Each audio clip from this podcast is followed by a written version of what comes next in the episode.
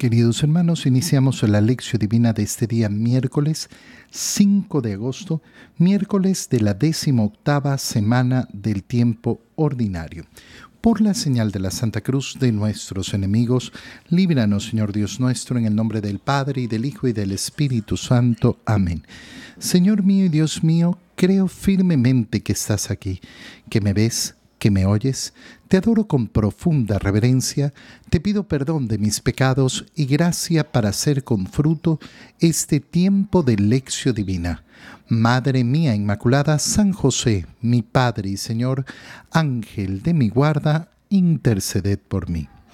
En este día, viernes, leemos en la primera lectura el libro del profeta Nahum, capítulo 2, versículos 1, 3, y capítulo 3, versículos 1 al 3 y 6 al 7. Ya viene por el monte el mensajero de buenas noticias que anuncia la paz. Celebra tus fiestas, Judá, y cumple tus promesas, porque el malvado no te volverá a invadir, pues ha sido aniquilado. El Señor restaurará la viña de Jacob, que es el orgullo de Israel los invasores la habían devastado, habían destruido sus sarmientos. En cambio, ay de ti, Nínive, ciudad sanguinaria, toda llena de mentiras y despojos, que no ha cesado de robar. Escucha el chasquido de los látigos y el estrépito de las ruedas, los caballos que galopan, los carros que saltan, la caballería que avanza. Mira el llamear de las espadas y el centellar de las lanzas. Contempla la multitud de heridos y los montones de muertos, la interminable cantidad de cadáveres con los que uno se tropieza. Arrojaré inmundicia sobre ti, te deshonraré y te expondré a la vergüenza pública, y todo el que te vea huirá de ti y dirá, Nínive está destruida. ¿Quién tendrá compasión de ti? ¿Dónde podré encontrar alguien que te consuele? Palabra de Dios. El libro del profeta Nahum es un libro muy corto eh, entre los profetas menores y lo que nos narra eh, es sobre todo ese, eh, em, esa profecía en contra de Nínive. Nínive era la ciudad capital de Asiria, lo que es el actual Irak, y efectivamente es una ciudad que quedó destruida. Es una ciudad que se nos describe en el libro del profeta Jonás como una ciudad que requería tres días para recorrerla entera, para pasar de un lado a otro, una ciudad sumamente rica. Ahora, el profeta Naúm va a hablar efectivamente de esa destrucción de Nínive. Pero fíjate cómo empieza, eh, cómo empieza este segundo capítulo del libro de Naúm. Ya viene por el monte el mensajero de buenas noticias que anuncia la paz. Esta frase, esta frase nos debería recordar a nosotros eh, eh, ese villancico. Ya viene el niñito jugando entre flores y uno se lo imagina efectivamente corriendo entre los montes. Ya viene por el monte el mensajero de buenas noticias que anuncia la paz ese llamado eh, efectivamente a la venida del Redentor, del Mesías, y de cómo se ha ido preparando a lo largo de la historia la venida de ese Mesías. Fíjate qué interesante es cuando uno analiza desde la perspectiva histórica de la humanidad, la historia de la salvación. ¿A qué me refiero? Nínive era eh, la ciudad del gran imperio grande y poderosa y había dominado eh, a Israel durante, eh, durante muchas, eh, muchas épocas y está incluso esa deportación a Babilonia. Pero el Señor ha liberado y libera de esa opresión, convierte esa ciudad en ruinas, en ruinas. Y ya no va a tener ese poder majestuoso. Y de hecho va a ser un imperio que decae, decae, decae. Y en cambio surge otro imperio, el imperio romano, que eh, a su vez va a tomar dominio de Israel. En la época de Jesús, Israel va a estar dominado por el imperio romano. Y sin embargo, nuestro Señor no va a luchar contra el imperio romano. Su mesianismo no es un mesianismo de revolución política, de liberación.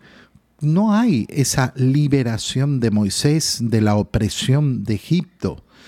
Ese tiempo ha concluido. ¿Por qué? Porque la liberación va a ser de esa alianza nueva, de esa alianza total. Es un mensajero de buenas noticias, es el que anuncia la paz. Bueno, el imperio romano va a permitir la expansión del cristianismo, lo que no hubiera ocurrido posiblemente si el poder hubiera estado como estaba en Asiria. Eh, ese gran poder de Asiria no hubiera permitido la expansión del cristianismo. En cambio, mm, en el imperio romano, a pesar de las muchas persecuciones, se logra expandir y de una manera muy veloz el anuncio de la paz, el anuncio de la nueva alianza. Y entonces uno ve cómo eh, el plan de Dios es un plan profundo, verdadero, es un plan que verdaderamente va realizándose, con toda la libertad de la maldad que realizan los hombres y con toda la libertad de la bondad que realizan los hombres. Esto es lo primero. Después, claro, uno profundiza en esta frase, mensajero de buenas noticias que anuncia la paz y que nos invita a celebrar, celebra tus fiestas, Judá, cumple tus promesas porque el malvado no te volverá a invadir, pues has sido aniquilado el Señor restaurará la viña de Jacob, que es el orgullo de Israel. Los invasores se la habían devastado, habían destruido sus sarmientos, pero no, ya eso terminará. Bueno, profundizamos en ese mensajero de la paz y nos damos cuenta de que aquel que quiere seguir a Jesucristo, aquel que quiere verdaderamente estar con Él, tiene que volverse un trabajador de la paz. Yo tengo que ser un trabajador de la paz. No puedo ser un trabajador de aquellos que van eh, sembrando odios y van sembrando rencores eh, y van haciendo que las personas se odien entre sí. Yo no, no, puedo tener eh, vocación de carbonero, de ir metiendo fuego. No, con Cristo soy mensajero de la paz. ¿Por qué? porque lo que se anuncia es la buena noticia, la liberación profunda y verdadera. Esa imagen de la destrucción de Nínive representa para cada uno de nosotros, aparte del hecho histórico de esa destrucción de Nínive y cómo se cumplieron las promesas de Nahum, pero significan en este contexto que esa destrucción es símbolo de algo más, la destrucción del mal, el mal no va a prevalecer. Puede parecer que el mundo está poblado de más mal que bien. Puede parecer, porque es una apariencia también. Uno tiene que ser bastante, bastante em, cuerdo y, bastante eh, lógico en su pensar. Si yo me guío solo por las noticias, obviamente que mm, puedo pensar, el mundo es, es perverso y malo y nada más. No, mira, alrededor tuyo hay tanta gente buena, tanta, tanta, tanta, tanta gente buena. Y hay que abrir los ojos y hay que verlo, hay que verlo de verdad. Pero además, tener la convicción, sí, mira, el mal nos rodea, el mal está por todos lados, pero no prevalecerá, no va a prevalecer. El mal no lo ocupará todo. Y por eso, hay de ti, Nínive, ciudad sanguinaria, llena de mentiras, vas a quedar acabada. Arrojaré inmundicia sobre ti, te deshonraré y te expondré a la vergüenza pública. Y todo el que te vea oirá de ti dirá, Nínive está destruida. El mal. El mal será destruido. Y así como fue destruida Nínive, también será destruido todo el mal. No existe la victoria del demonio, no existe la victoria del mal. Hay un único triunfador y lo encuentra sobre la cruz. Y eso es justamente lo que vamos a profundizar en el Evangelio. Leemos en el Evangelio, el Evangelio de San Mateo capítulo 16, versículos 24 al 28. En aquel tiempo Jesús dijo a sus discípulos, El que quiera venir conmigo, que renuncie a sí mismo, que tome su cruz y me siga, pues el que quiera salvar su vida la perderá, pero el que pierda su vida por mí la encontrará. ¿De qué le sirve a uno ganar el mundo entero si pierde su vida? ¿Y qué podrá dar uno a cambio para recobrarla? Porque el Hijo del Hombre ha de venir rodeado de la gloria de su Padre, en compañía de sus ángeles, y entonces dará a cada uno lo que merecen sus obras. Yo les aseguro que algunos de los aquí presentes no morirán sin haber visto primero llegar al Hijo del Hombre como Rey. Palabra del Señor. ¿Qué es lo que acabamos de leer? Acabamos de leer lo que sucedió inmediatamente después de ese episodio en eh, Cesarea de Filipo, donde el Señor les ha preguntado a sus discípulos, ¿quién dice la gente que soy yo? ¿Quién dicen ustedes? Ha venido esa respuesta de Pedro maravillosa. ¿Tú eres el Hijo de Dios? El Mesías que tenía que venir. Pedro, dichoso tú, esto no te lo ha revelado la carne, esto no te lo ha revelado ningún hombre, esto te lo ha revelado mi Padre que está en los cielos y tú eres Pedro. Y enseguida empieza el anuncio de la pasión. Empieza el Señor a explicar en qué consiste su mesianismo. Ese mesianismo que acabamos de leer en el profeta Nahum, ya viene el mensajero del Señor, que trae buenas noticias, el mensajero de la paz. Y esa paz se la va a vivir en extremo, humillándose en la cruz. Y por eso el anuncio de la pasión es ese.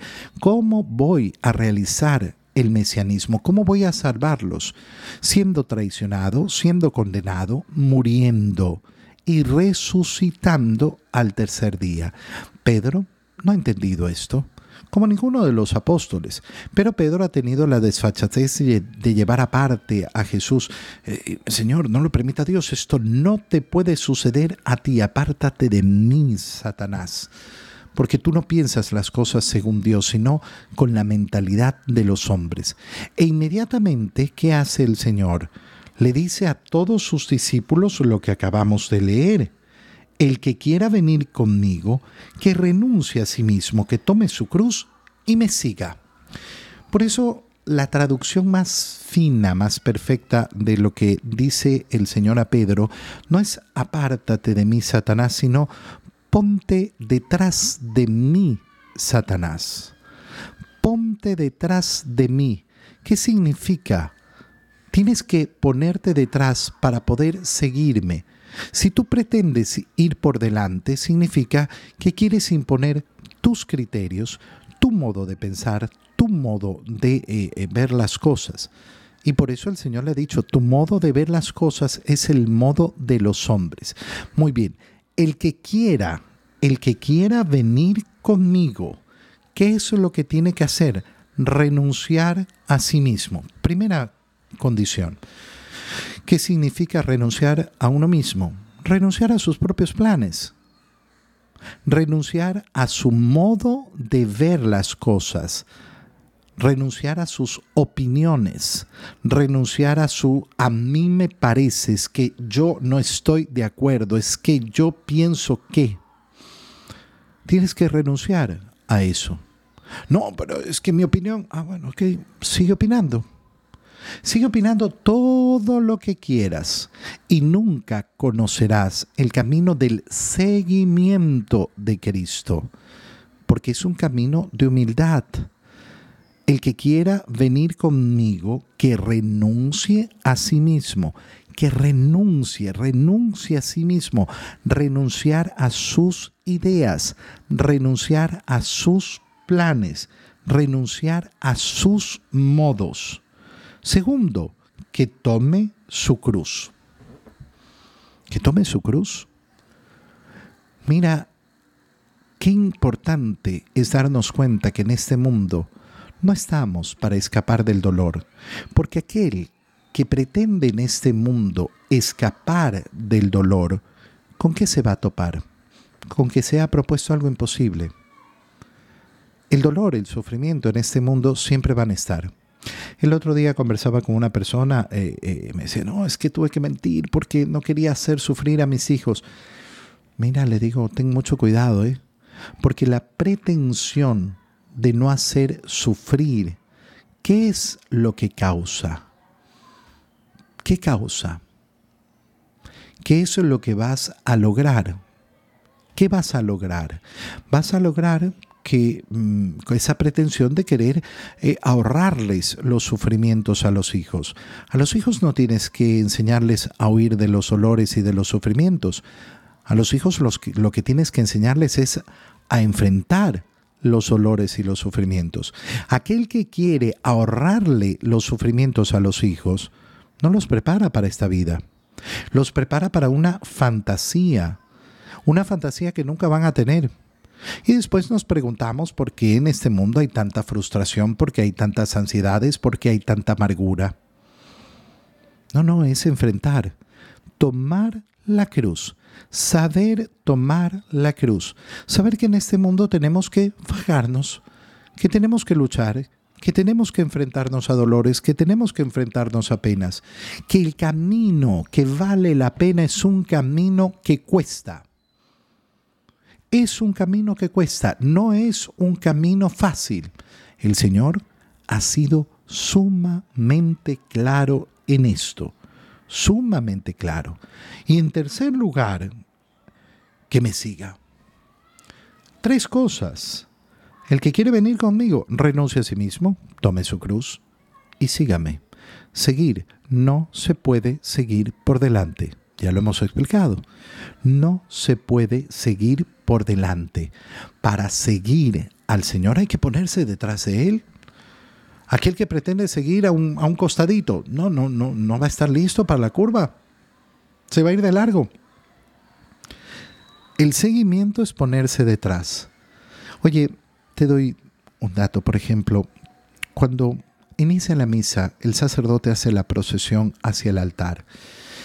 Y eh, normalmente en una, eh, eh, en una iglesia que eso es lo que está al centro ahí, el sagrario.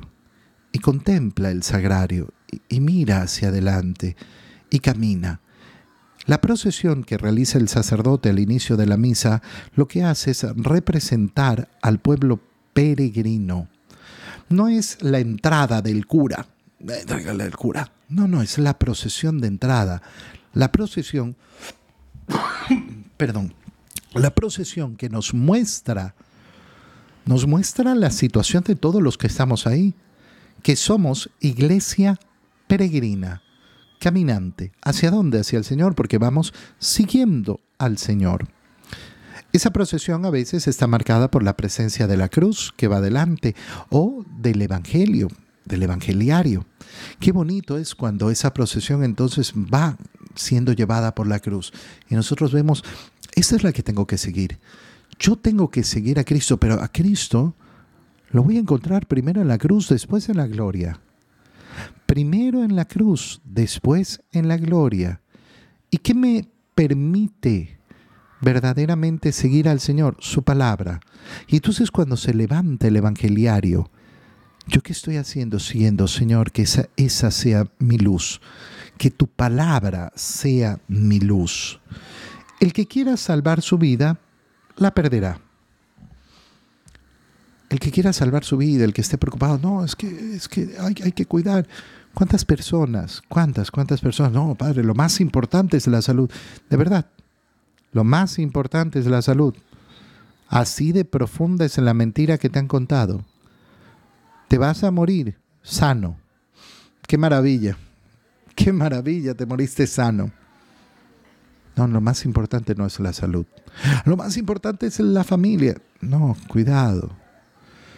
Lo más importante es Dios.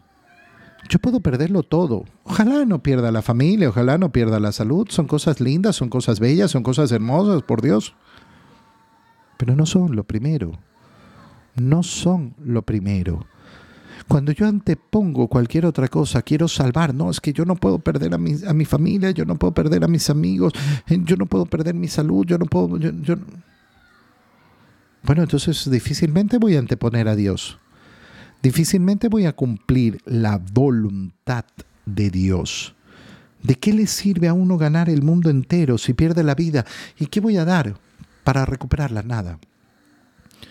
¿Qué nos está diciendo el Señor? Que hay una sola oportunidad y que cada uno tiene que darse cuenta cuáles son las prioridades, porque al final la vida es eso, saber poner prioridades. ¿Por qué? Porque el Hijo del Hombre va a venir rodeado de la gloria de su Padre en compañía de sus ángeles y va a dar a cada uno lo que merecen. Lo que veíamos en la primera lectura, la victoria la victoria final solo le pertenece a Cristo, a nadie más, a Cristo. Y en Él seremos victoriosos y el mal será completamente derrotado. No, no, no, no existe la posibilidad de que el mal prevalezca.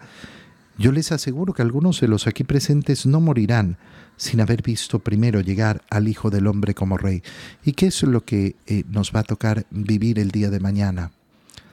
la transfiguración del Señor que ocurre después de esta escena.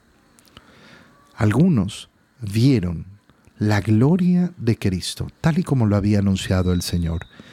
Te doy gracias, Dios mío, por los buenos propósitos, afectos e inspiraciones que me has comunicado en este tiempo de lección divina. Te pido ayuda para ponerlos por obra. Madre mía Inmaculada, San José, mi Padre y Señor, Ángel de mi guarda, interceded por mí. María, Madre de la Iglesia, ruega por nosotros. Queridos hermanos, que tengan un feliz día y un feliz fin de semana.